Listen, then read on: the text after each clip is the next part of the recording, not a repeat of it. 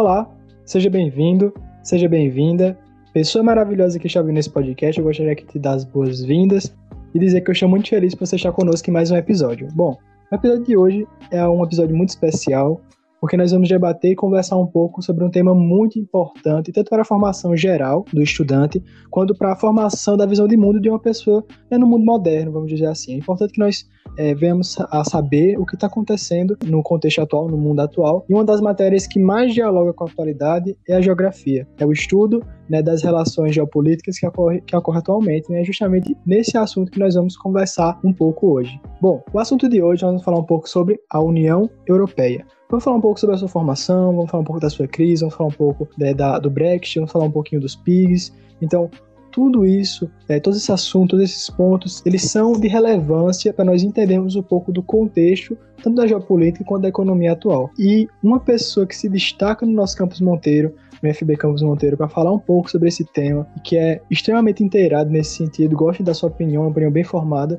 sobre o tema, é o nosso professor Erickson Torres. Ele que é geógrafo, formado na UFPB, né, no campus João Pessoa, com mestrado e doutorado na mesma instituição e atua como professor efetivo do IFPB há nove anos na disciplina de Geografia. E o podcast Dialética gostaria de dar as boas-vindas ao nosso queridíssimo honradíssimo professor Erickson. Fica à vontade. Boa tarde a todos, boa tarde a, a Luiz, esse exemplar aluno que nós temos aqui no Instituto Federal no Campus Monteiro. Queria saudar a todos e agradecer mais uma vez por esse convite de nós estarmos aqui dialogando assuntos tão pertinentes para a nossa realidade, para a nossa atualidade e que são assuntos que não estão longe, né? são assuntos que fazem parte do nosso cotidiano, porque acordos que estão sendo firmados atualmente entre a União Europeia, né, entre o bloco Mercosul como o Brasil, isso vai influenciar na economia do nosso país e, consequentemente, também né, na nossa vida, na vida pessoal de cada brasileiro, de cada região desse país.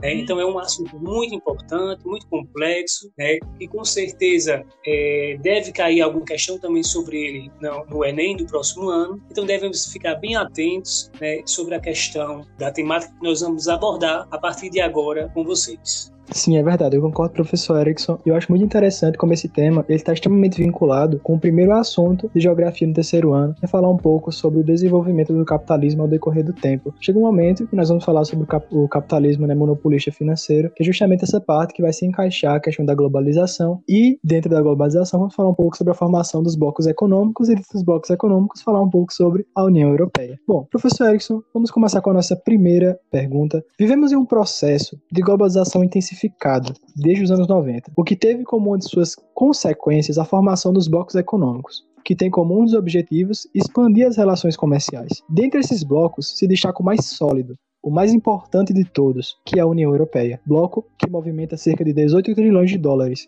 com 27 países membros. Nesse contexto, professor Erickson, como a União Europeia se tornou o principal e mais importante bloco do planeta? É, vejam só, é, pegando já carona aí no que você acrescentou, é, nós temos a, a, formação dos blocos econômicos, é, mais precisamente a partir dos anos 90 do século passado, da década de 90, é quando se formaram o NAFTA, é, o Mercosul e a própria União Europeia, né, dentro do processo de expansão e intensificação da globalização, que é exatamente a integração dos mercados de bens e capitais. Então, é a partir desse momento, né, da década de 1990, que nós temos a formação desses blocos econômicos, onde países se integram, se associam para expandir e intensificar as relações comerciais dos países membros de cada bloco. Bem, como você bem falou, a União Europeia, de fato, é o bloco mais sólido, mais consistente, né, mais competitivo, mais bem estruturado. Né? Ela movimenta cerca de 18 trilhões de dólares é o PIB da União Europeia de 2019, 18 trilhões de dólares, fica apenas abaixo do PIB dos Estados Unidos, que está em torno de 21 trilhões de dólares. Movimenta uma população de cerca de 500 milhões de habitantes, né? uma vez que a União Europeia, como a gente vai tecer um pouco mais à frente, hoje conta com 27 países, né, que totaliza cerca de 500 milhões de, de pessoas, é, 27 países membros. Então, tudo isso faz com que seja o principal bloco econômico da atualidade. E aí, para nós entendermos como a União Europeia ela de fato se estruturou, né, se institucionalizou, nós temos que entender primeiro quais foram os antecedentes né, os acontecimentos históricos, os acordos primários que deu sustentar para a formação da União Europeia. Porque a União Europeia, de fato, ela se consolida no Tratado de Maastricht. Maastricht é uma cidade na Holanda e a gente já, desde já, eu alerto que a gente tem que ficar atento a esses tratados, porque de repente pode cair uma pegadinha para confundir um tratado com o outro, e a gente tem que dar atenção. Né? A União Europeia foi um bloco que se institucionalizou com o Tratado de Maastricht em 1992. Ele foi assinado em 1992, mas a sua vigência foi a partir do ano seguinte, em 1993. Maastricht, só para reforçar, é uma cidade que fica na Holanda. Né? Só que antes da União Europeia é, se formar, logo como nós conhecemos na, na atualidade, outros momentos de cooperação antecederam a formação da União Europeia e que deram sustentáculo para, de fato, a União, a União Europeia se consolidar. Então, vejam só, essa questão de, de formação de blocos econômicos, né, de associações de países, né, de, de repente criar um parlamento europeu único, isso não é de agora, vem de muito antigamente. Desde o século XV, o século XIX, já se falava em criar um parlamento europeu único, associação de blocos, dentre outras questões. Mas, de fato, só a partir do século passado, né, do século XX, é que nós tivemos é, a primeira associação entre países que deram o pontapé inicial para a formação da União Europeia, que foi exatamente em 1944, com a formação do Benelux. Lembre isso aí, ó, primeiro contexto histórico né, que surgiu e que futuramente iria se transformar em União Europeia foi o Benelux. O que foi a Benelux? A Benelux ela foi formada em 1944, já em 1944, a geopolítica mundial. Nós estávamos exatamente durante a Segunda Guerra Mundial. E aí, pessoal, Benelux é uma expressão inglesa. B de Bélgica, N de Nederlands, que é a Holanda, e Lux de Luxemburgo. Então, por exemplo, se cai numa prova de bem, contextualizando quais eram os países do Benelux, o meu aluno já vai saber que é formado na Bélgica, Holanda e Luxemburgo. E o que foi que esses países fizeram? Bem, esses países eles estavam devastados, né? eles foram destruídos em parte pela Alemanha nazista de Adolf Hitler né? durante a Segunda Guerra. E aí, para tentar resgatar sua economia, fortalecer as relações comerciais, esses três países criaram uma zona de livre comércio entre os três, conhecida como o Benelux. Né? Então estava formado então o primeiro pontapé inicial para o que futuramente viria a se chamar de União Europeia. Mas vejam só, a União Europeia, quer dizer, os acordos que surgem até então que antecederam de fato a União Europeia, eles surgiram dentro do movimento histórico né, pós Segunda Guerra Mundial. Né? Embora o Benelux foi formado em 1944, nós estávamos já no finalzinho da guerra e outros que sucederam e ganharam mais força vieram logo em seguida. Por quê? Em que contexto histórico esses blocos foram se formando, essas associações entre esses países? Primeiro, quando termina a Segunda Guerra Mundial, em 1945, nós até então tínhamos a Europa, né, o velho continente, como a principal potência política e econômica da humanidade.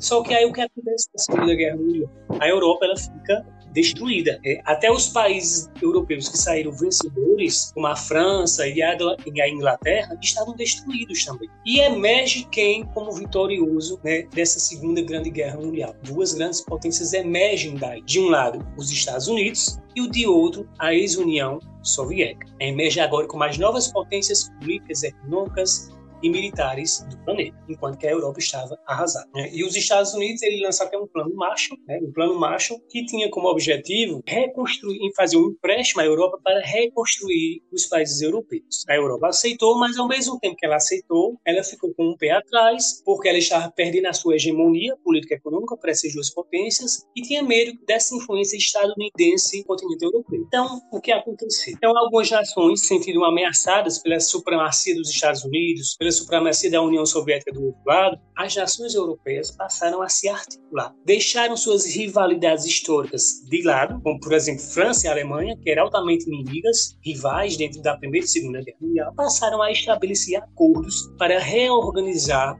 a economia e a política e o prestígio geopolítico da do continente europeu. Né? Então, o primeiro passo dado né, foi exatamente com a criação do Benelux, Vamos sair de 1944, Benelux, vocês já entenderam, e vamos para agora 1950. Veja só, Alemanha e França, entre Alemanha e França existe uma região de fronteira chamada Alsácia-Lorena. É uma região muito rica em minério de ferro, em carvão, mineral, em aço, e esses três minérios aí eles eram responsáveis naquele momento histórico pela produção de, de praticamente quase todo tipo de mercadoria, certo? E essa região ela ficava em disputa constante entre Alemanha e França. Ora, é, a França tomava, tomava conta, administrava, ora é era a Alemanha. Durante a Segunda Guerra Mundial, a Alemanha retornou a tomar conta, depois a França, com a derrota da Alemanha na Segunda Guerra Mundial, a França passou a administrar novamente, até que em 1950 lembre-se, em 1950, o primeiro ministro, aliás, o ministro das Relações Exteriores da França, chamado Robert Schuman, ele lançou uma proposta. Ele disse o seguinte: olha, por que a Alemanha e a França porque nós alemães, nós franceses, não administramos essa região em conjunto, sem briga, e aí vamos beneficiar as duas nações. E essa proposta ficou conhecida como Plano Schuman, né, e foi bastante aceita tanto pelos alemães quanto pelos franceses, que passaram então a administrar essa região da Alsácia e Lorena. Isso deu fôlego para que no ano seguinte, preste bem atenção, em 1951, formou-se o SECA, Comunidade Econômica do Carvão e do Aço certo? Então, toda vez que você vai estudar a União Europeia, você vai fazer uma retrospectiva histórica de como foram se formando os, as associações para chegar até a União Europeia, você começa com o Benelux e depois vem o SEC. Quem era que participava dessa associação da cooperação do carvão econômico do carvão e aço? Os três países do Benelux quem eram? Bélgica, Holanda e Luxemburgo, e agora mais três países: a Alemanha, a França e a Itália. Agora nós tínhamos a Europa dos seis: Alemanha, França, Itália, Bélgica, Holanda e Luxemburgo passaram então a administrar, criaram uma zona de livre comércio para administrar tudo aquilo que era derivado do minério de ferro, de carvão e de aço.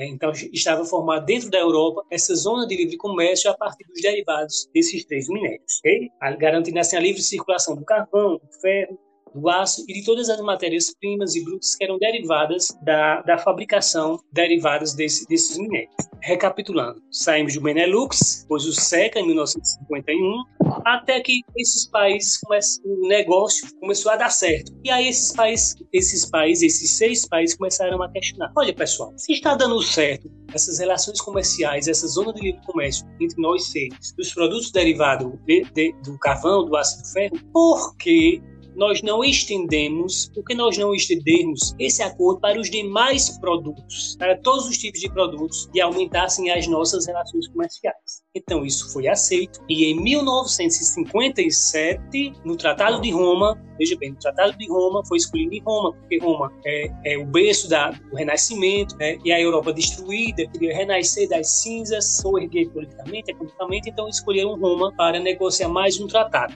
importantíssimo. Tratado de 1957 1957 e assinada em Roma, que ficou conhecido como a Comunidade Econômica Europeia. Comunidade Econômica Europeia ou Mercado comum europeu. Então, o que foi isso? Esses seis países que já participavam do SECA estabeleceram um mercado comum dentro da União, aliás, dentro da Europa, né, chamado de Comunidade Econômica Europeia. Então, isso foi mais um grande passo né, que fez fortalecer, que se consolidaria futuramente a formação da União Europeia. Veja só, 1956. Né? Então, eles assinam um mercado comum dentro das modalidades de bloco econômico, saem de uma zona de livre comércio mercado comum. Ou seja, podia-se ter agora entre esses países não apenas a circulação de produtos ou mercadorias, mas também a circulação de quê? Pessoas, de capital e de serviços, estabelecendo, estabelecendo assim na Europa um mercado comum. Né? E duas políticas principais se destacaram quando se deu a formação de, da Comunidade Econômica Europeia, que foi o estabelecimento de uma política agrícola comum para os países membros, onde os governos tinham que incentivar a produção dos produtores né, do campo através de subsídios para combater na concorrência os produtos agrícolas que vinham de fora, sobretudo do Brasil, certo? Isso era um, um dos pré-requisitos desses países e também esses países passaram a investir bastante na geração de energia nuclear, mas não energia nuclear para se fazer guerra, não, para, para de fato ocasionar a geração de energia elétrica na Europa, que a, par, a grande parte da energia elétrica na Europa vem de energias, vem de fontes de energia de indústrias nucleares. Então, pessoal, está dado início né, à formação de um mercado comum. Em 1973, ou seja, quase 20 anos depois, é que o Reino Unido, a Dinamarca, né, mais três países se associam. Né? Então, veja só, quando a Comunidade Econômica Europeia se forma em 1957, só 20 anos depois é que o Reino Unido adere ao projeto. Né? Então, você já já começam a perceber aí nesse momento que o Reino Unido, que é um conjunto de, de nações formado pela Inglaterra, Escócia, País de Gales e Irlanda do Norte, eles começam a aderir ao bloco econômico. Mas, né, 20 anos depois só. Então, isso já, a gente já vê nas entrelinhas que o Reino Unido tem uma certa desconfiança para participar desse bloco econômico, certo? Então, entra mais três países e com um crescimento cada vez maior de países que passaram a se associar na comunidade econômica europeia, certo? A importância geopolítica desse bloco começava a crescer na geopolítica mundial. Isso levou, de fato, em 1992, à assinatura do Tratado de Maastricht, na Holanda, onde, de fato, fundou-se a União Europeia, que passou a vigorar a partir de 1993. Então, em 1993, de fato, é quando a gente tem a assinatura do Tratado de Maastricht, dando origem, então, à União Europeia. Mas o meu estudante, ele precisa saber que, antes disso, né, antes de 1992, 93, esses acordos históricos antecedentes foram de suma importância para chegarmos à, à, formação da União Europeia. Começando com Benelux em 1944, depois com a SECA em 1951, depois em 1957 com a Cooperação Econômica Europeia, Comunidade Econômica Europeia ou Mercado Comum Europeu, até chegar em 1992 e 3 e termos a formação da União Europeia. Então, quando se forma, pessoal, a União Europeia, em 1992, 93, é, nós tínhamos cerca de 12 países fazendo parte do grupo. É tanto que se você pegar a bandeira da União Europeia, você vai ver que lá tem 12 estrelas. Hoje nós temos 27 membros associados. Mas por que então apenas 12 estrelas? Porque fazem referência exatamente aos países que consolidaram a formação da União Europeia naquele momento, na década de 90. Tá Foram os países fundadores, vamos dizer assim.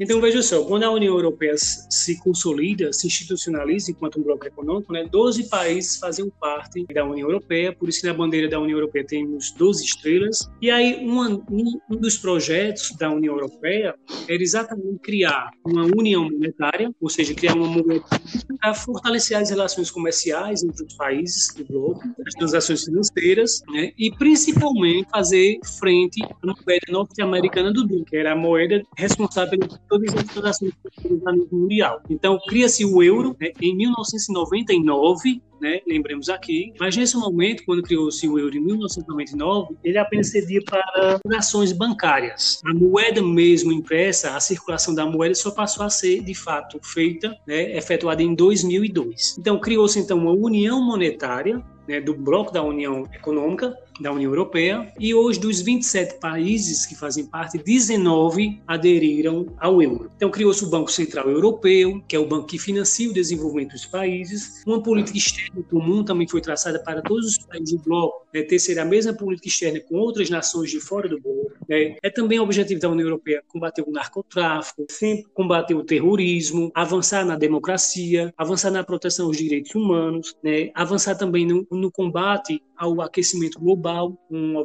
tendo como meta reduzir as emissões de gases que a, acentuam o efeito estufa e o aquecimento global. Né? Então, são apenas algumas premissas das mais importantes da União Europeia. Um ponto que a gente podia também destacar aqui é que em 2004, de uma vez só, entraram 10 países na União Europeia. E esses 10 países eram países que faziam parte da ex-União Soviética. Eram países satélites da União Soviética, como a Romênia, a Bulgária, os os países bálticos, como Letônia, Lituânia, Estônia. Foi um marco também bem significativo, quando 10 países de uma vez só adentraram no bloco, os países do leste europeu, que eram países que tinham uma dificuldade econômica bem maior, né, devido ao fim da União Soviética. Esses países passaram a se filiar à União Europeia. E em 2000 2013, a Croácia foi o único, o último país a adentrar o bloco. Em 2013, certo? Então, outros países, é, eles tentam, é, estão em fase de negociação para aderir à União Europeia. Dentre eles, o principal caso, o caso mais emblemático, é o caso da Turquia. Né? A Turquia é um país que vem crescendo economicamente, é um país que geograficamente ele faz fronteira da Europa com a Ásia, né? então serve como, como via de, de, de, ligação, porque uma parte está na Europa, outra parte situa-se na Ásia. Só que tem um problema, né? A Turquia ela não preenche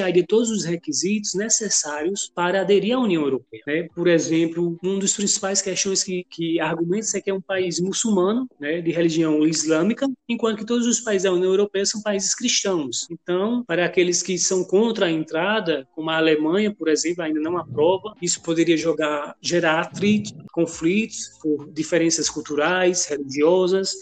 E também tem um caso de, recentemente na Turquia, ter tido uma ameaça de golpe, né, de golpe do, no país lá, no presidente lá, gerando instabilidade política. Né? Para você aderir à União Europeia, o país tem que demonstrar estabilidade política, econômica, respeito aos direitos humanos, respeito ao meio ambiente, né, e que são algumas questões, né, como por exemplo, o ser islâmico, as mulheres não têm a mesma liberdade que os homens, né? Então, isso aí já fere a questão dos direitos humanos. Então, a Turquia ainda está em fase de negociação para aderir à União Europeia. Muito interessante a sua fala. Eu gostaria apenas de complementar também que um dos pontos muito importantes da União Europeia é o alto gasto com serviços sociais de qualidade. Em relação às demais potências é, mundiais, a União Europeia atualmente se destaca é, não economicamente, né, como potência econômica vigente da atual, né, já que é os Estados Unidos, a principal potência econômica, mas entre os países com maior IDH é muito comum né, vermos uma, uma presença muito forte dos países da União Europeia né, nessa, nessa lista do IDH. Gostaria de continuar é, perguntando ao professor Erickson com essa explicação maravilhosa em cima disso. Gostaria de perguntar professor Erickson: a União Europeia vinha crescendo até 2008, quando então eclode a crise capitalista da bolha imobiliária nos Estados Unidos de América, que atravessa o Atlântico e afeta vários países da União Europeia. Como reagiu ela a esta crise e quais as consequências dela no bloco? Vamos lá, só pegando carona na última frase, na, na última história da Cifra, Luiz, é para a gente é, ratificar né, que a União Europeia tem um bloco econômico muito forte. Né? O PIB que a União Europeia movimenta é de cerca de 18 trilhões, ficando apenas abaixo dos Estados Unidos.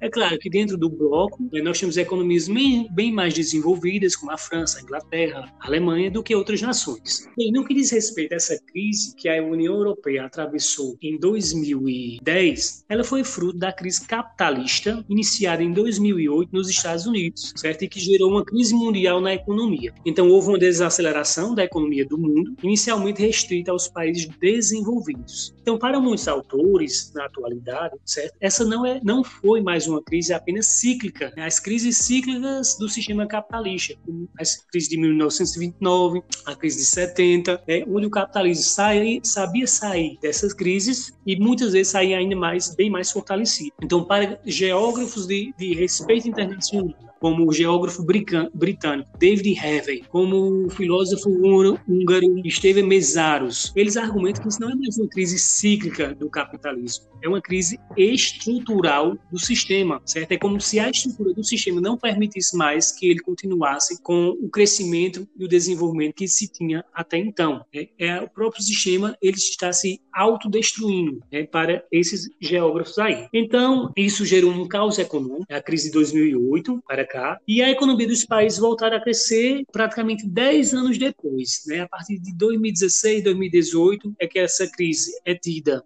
por alguns analistas como já superada, mas por outros não. Porque se você vê, por exemplo, o crescimento da economia mundial antes do coronavírus, né, vinha crescendo mais umas taxas pífias. Veja, por exemplo, a questão da China. A China, antes da crise de 2008, crescia uma taxa de 12% ao ano. Depois da crise, essa taxa passa a ser em torno de 6%. Então, há uma, uma, posso dizer, uma restauração na economia, né, uma volta da atividade empresarial, industrial, todavia não mais naquele fôlego que se tinha antes da crise de 2008. É, o Brasil, por exemplo, naquele, fazendo uma conta com o Brasil, em 2008, não sentiu imediatamente os efeitos dessa crise, porque essa crise, quando estoura no coração do capitalismo nos Estados Unidos, ela ficou restrita inicialmente aos países do primeiro mundo, Estados Unidos, Europa. E aí, o primeiro que na época, é, o presidente Lula, que era o presidente na época, ele foi à televisão, fez através de propaganda, fez um incentivo para que a população brasileira comprasse, fosse, fosse às vendas comprar produtos industrializados, baixou o IPI, né, os impostos sobre produtos industrializados, para facilitar a compra de carros e de produtos de bens, bens duráveis, como geladeira, fogão, fogão e outros eletrodomésticos. E como o Brasil tem sua, tem sua economia ancorada é, nas commodities do agronegócio, né, então aquele boom, aquele estopim do, do agronegócio, das commodities que estava trazendo muito dinheiro para o país, a chamada fase das vacas gordas começou a ir lentamente embora. E aí começou a, o capital começou a diminuir, a entrar no país com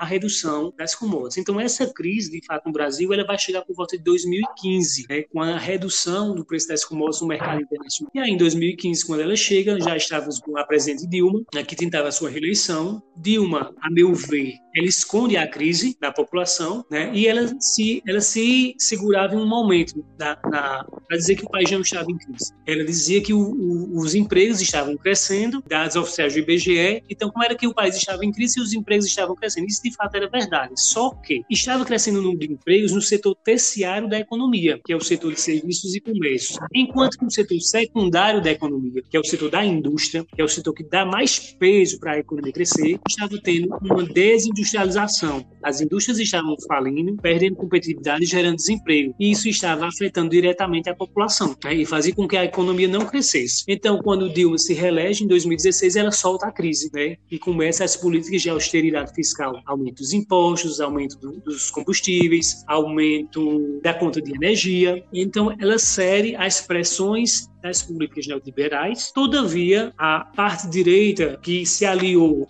à esquerda no poder, né, o PMDB, eles queriam muito mais. Ele não só queria esse arroz salarial, corte de recursos públicos, mas eles também queriam fazer a reforma da Previdência e a reforma trabalhista naquele momento, de uma forma que atingiria mais de forma negativa a maior parte da classe trabalhadora. Como a presidente não, não foi a favor dessas reformas antipopulares, aconteceu o golpe parlamentar no Brasil e aí, de fato, instaurou-se uma crise que já estava, uma crise econômica, passou a ser bem mais intensa aqui no caso do Brasil por questões políticas internas, má administração e a corrupção. Então esses fatores, né, eles de fato fizeram acelerar a crise econômica no Brasil a partir da conjuntura externa e interna, né, e, e estamos até hoje nos arrastando para sair dessa crise antes mesmo da chegada do coronavírus. E em relação à União Europeia, também sentiu esses mesmos efeitos. Vamos entender um pouquinho como foi essa crise dos Estados Unidos para entender o rebatimento dela nos países da União Europeia. Veja só, desde 1998, de 98 a 2008, ou seja, cerca de 10 anos, os Estados Unidos, os bancos dos Estados Unidos, eles sempre financiaram bastante, através da disponibilidade de crédito, a população para a população comprar, comprar imóveis, né, comprar casa própria, a preço, a juros baixos. Né? Então, tinha muito crédito no mercado disponível. Para os bancos, é, tem uma, uma segurança na sua economia. Esses bancos emprestavam dinheiro, né, mas aí eles, eles, eles emitiam títulos de dívida pública, que não era necessariamente dívida do Estado, mas dívida, dívida das pessoas. E aí eles pegavam esses, esses títulos de dívida pública e vendiam esses títulos a pessoas do mundo inteiro. Então, as pessoas que comprassem essas, esses títulos dos bancos, elas passariam a ter, a, a, participar do lucro dos bancos. Né? Quando eu compro um título de um banco, né, um título de uma dívida pública, o que o, branco, o que o banco lucrar, parte vai para os investidores que compraram esses títulos. Mas acontece que com muito crédito à disposição, isso gerou uma alta na inflação. E a alta da inflação fez o custo dos financiamentos se, se elevarem, certo? E quando as pessoas faziam esses empréstimos aos bancos, elas tinham que hipotecar suas casas. Ou seja, se não pagasse a dívida, os bancos tomavam as casas das pessoas. E isso foi o que aconteceu. A inflação aumentou, a população ficou sem ter condições de pagar as prestações, né, os financiamentos, e teve que de entregar suas casas.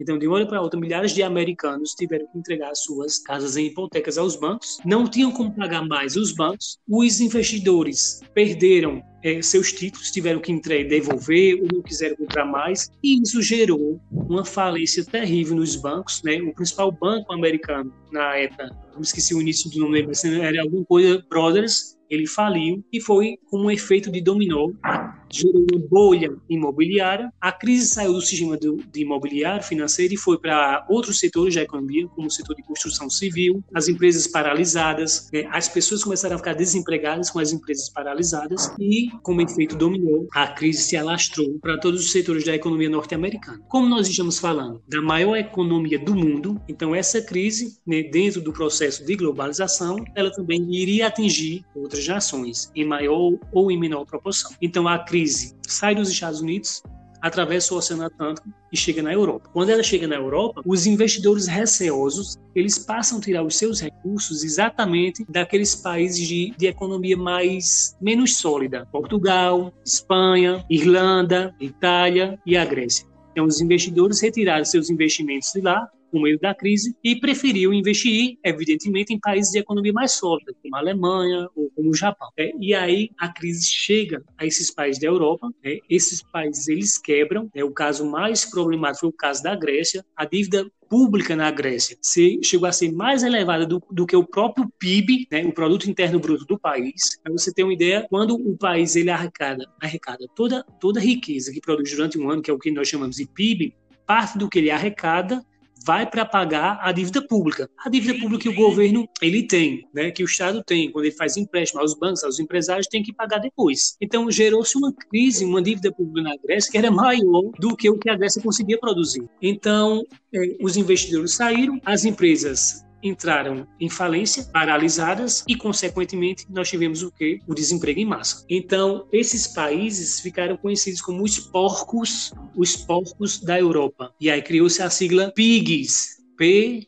I G S, P de Portugal, Irlanda, Itália, Grécia e Espanha os PIGs, né, que foram os países de fato mais afetados da União Europeia. Eles foram responsabilizados, né, criticados, porque o governo não estava controlando suas dívidas públicas e a, situa a situação chegou a um caos econômico. Eu me lembro que, na época, a taxa de desemprego nesses países, né, países do primeiro mundo, hein, como Portugal, girava em torno de 25%. O auge da crise aqui no Brasil girava entre 12% a 14%. E lá foi 25% para você ter uma noção da ideia de como foi essa crise. E aí, qual foi a saída para restaurar a crise nesses países? Bem, o Estado, né, o Banco Central Europeu, ele passou a fazer empréstimo a estas nações, principalmente a Alemanha doou bastante recursos para a Grécia, mas isso não foi suficiente. Né? O FMI teve que interferir. O Fundo Monetário Internacional ele também emprestou bilhões de dólares aí para resgatar a economia desses países, mas o FMI ele não dá por dar não, né? Tipo, olha, toma esse dinheiro e te vira. Não, ele dá, mas ele cobra. Né? A partir do momento que um país recebe a ajuda do FMI, o país ele fica, ele se rende às políticas estabelecidas pelo FMI, que são as políticas neoliberais baseadas na austeridade fiscal. Então, o que é que se cobra? Agora, eu vou te emprestar, mas eu quero que você corte os gastos públicos, como em saúde, em educação, corte, sei lá, direitos trabalhistas, diminua o salário dos trabalhadores, aumenta a jornada de trabalho, aumenta os impostos, abre a economia para a entrada de empresas estrangeiras. Então, tudo isso são políticas de austeridade fiscais para tentar resgatar a, a economia desses países. Então, a, a população se revoltou, muitos foram às ruas protestar, mas foi isso que foi feito para tentar soerguer novamente a economia desses países, através do, dos empréstimos tanto do FMI quanto do Banco Central Europeu, que é o Banco da União Europeia.